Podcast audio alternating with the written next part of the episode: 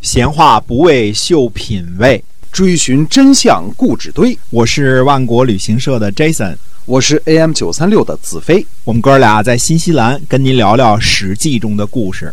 各位听友们，大家好！您现在收听的是《史记》中的故事啊。我们节目呢天天更新，希望您能够把我们的节目啊分分享出去，让更多的人呢一起来了解那个历史年代所发生的那些个事件。我们今天也继续的书接上文。嗯，公元前五百零五年的十月以后，楚昭王呢才回到了阔别已久的郢都啊。想当初呢，斗辛在听说呢吴国在这个郢都当中争争夺这个住宅的时候呢，他就说：“他说我听说呀，不让就会不和，不和呢不可以远征。”因为吴国人呢，在楚国争夺，一定会有动乱，有动乱呢，就一定会撤兵，哪里能够平定楚国呢？嗯哎，当初呢，在逃亡的时候呢，呃，蓝银伟为了摆渡自己的老婆孩子啊，不肯把船呢让给楚昭王。等到安定下来之后呢，楚昭王呢就准备杀了蓝银伟。子西呢就进言说：说以前呢。令尹子长就总是记着一些个小怨，最后呢惨败。君王您呢可不要效仿啊！嗯，楚昭王说善，那就让蓝尹呢官复原职。嗯，他说呢我要汲取以前的教训。楚昭王呢赏赐斗心，嗯，还有谁呢？王孙游于，嗯，还有钟建，还有申包胥，以及以前试图杀死楚昭王的这个斗怀。子熙说呢，说斗怀就算了吧。楚昭王说呢，说大德灭小怨，道也啊。申包胥说呢，说什么呢？说我是为了国君，又不是为了我自己。现在呢，国君既然安定了，我呢啊没有什么要求。于是呢，申包胥呢就讨赏了啊，不接受赏赐了。那么楚昭王呢，呃，想给这个妹妹呢季咩呢找个婆家。嗯，季咩说呢，说中建呢。背过我，于是呢，呃，这个楚昭王呢就把这个呃季咩呢嫁给了钟建，并且呢让钟建呢做了掌管音乐的官员。呃，不知道这个钟建是否跟以前我们讲的那个钟仪啊，是不是他的后裔？嗯，感觉上从这个同一姓氏和管理这个音乐的官员这个这个赏封赏来看呢，是有可能的，因为呃，这个钟仪祖辈都是管理这个音乐的这个。官员嘛，对吧？那么现在呢，这个中建很可能是他的同族或者是后代啊。楚昭王呢，在隋国的时候呢，子熙呢制作了楚王的车子、服饰，以安定保护各路军民。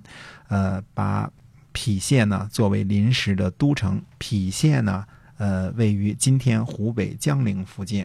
后来呢，得知楚昭王所在，就去这个。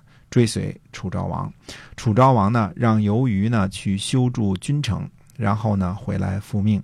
子熙呢就问起这个君城这个修建的这个城墙的高度啊和厚度，由于呢不知道，这个回答不了。嗯，哎，子熙就说说你这不能胜任呐，说你不能胜任你就该辞职。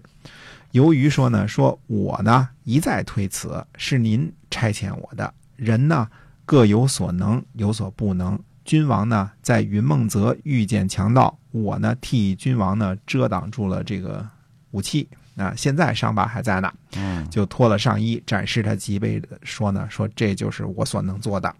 像您在郫县所做的事情呢，我是没有能力的啊，我做不到这些个事情。那么。呃，这就是这个臣子之间的一些个小的一些个插曲啊。那么，趁着吴国呢大败楚国之际呢，诸侯呃动作也不少啊。例如呢，周王室的人啊，就派人把在这个楚国避难的王子朝给刺杀了，嗯啊，干掉了。胡国呢也趁机呢把这个楚国靠近胡国的城邑呢，也都一股脑都给抢过来了。呃，当然呢，后来这个楚国安定之后呢。呃，十年后啊，就灭了胡国啊，这个这个趁机嘛，对吧？趁着我们落难，你这下手嘛。呃，那么吴王呢，也招呼陈国参与围攻楚国。陈怀公呢，就准备掺和，呃，但是呢，大臣们呢就劝阻，劝阻之下呢，就放弃了，就没有跟随吴王啊。后来呢，这个呃，吴王夫差呢，只是我们说很厚的事儿事儿了啊。这个打败越王勾践之后呢，还特地顺路去讨伐一下陈国，去修旧院，嗯，找回以前的这个梁子啊。那么郑国呢，也在楚国呢自顾不暇的时候呢，把依附于楚国的许国呢给灭了。那么说，从早年间啊，从这个春秋初年的时候，这个这个郑庄公啊，就侵犯许国，把许国一分为二啊，逼迫许国呢多次迁徙。最后呢，许国到底是亡在了这个郑国的手里啊。这个许国呢，曾经迁都荣城，呃，在但是在这个新的都城呢，和今天的这个。呃，河南的这个鲁山东南，距离许昌呢不足四百里啊，实际上已经离了许昌挺远的了，对吧？还是最后让人追去给灭了，呃，失去了楚国的保护了嘛，嗯，被被郑国呢轻易的灭掉了。郑国还是挺强大的啊。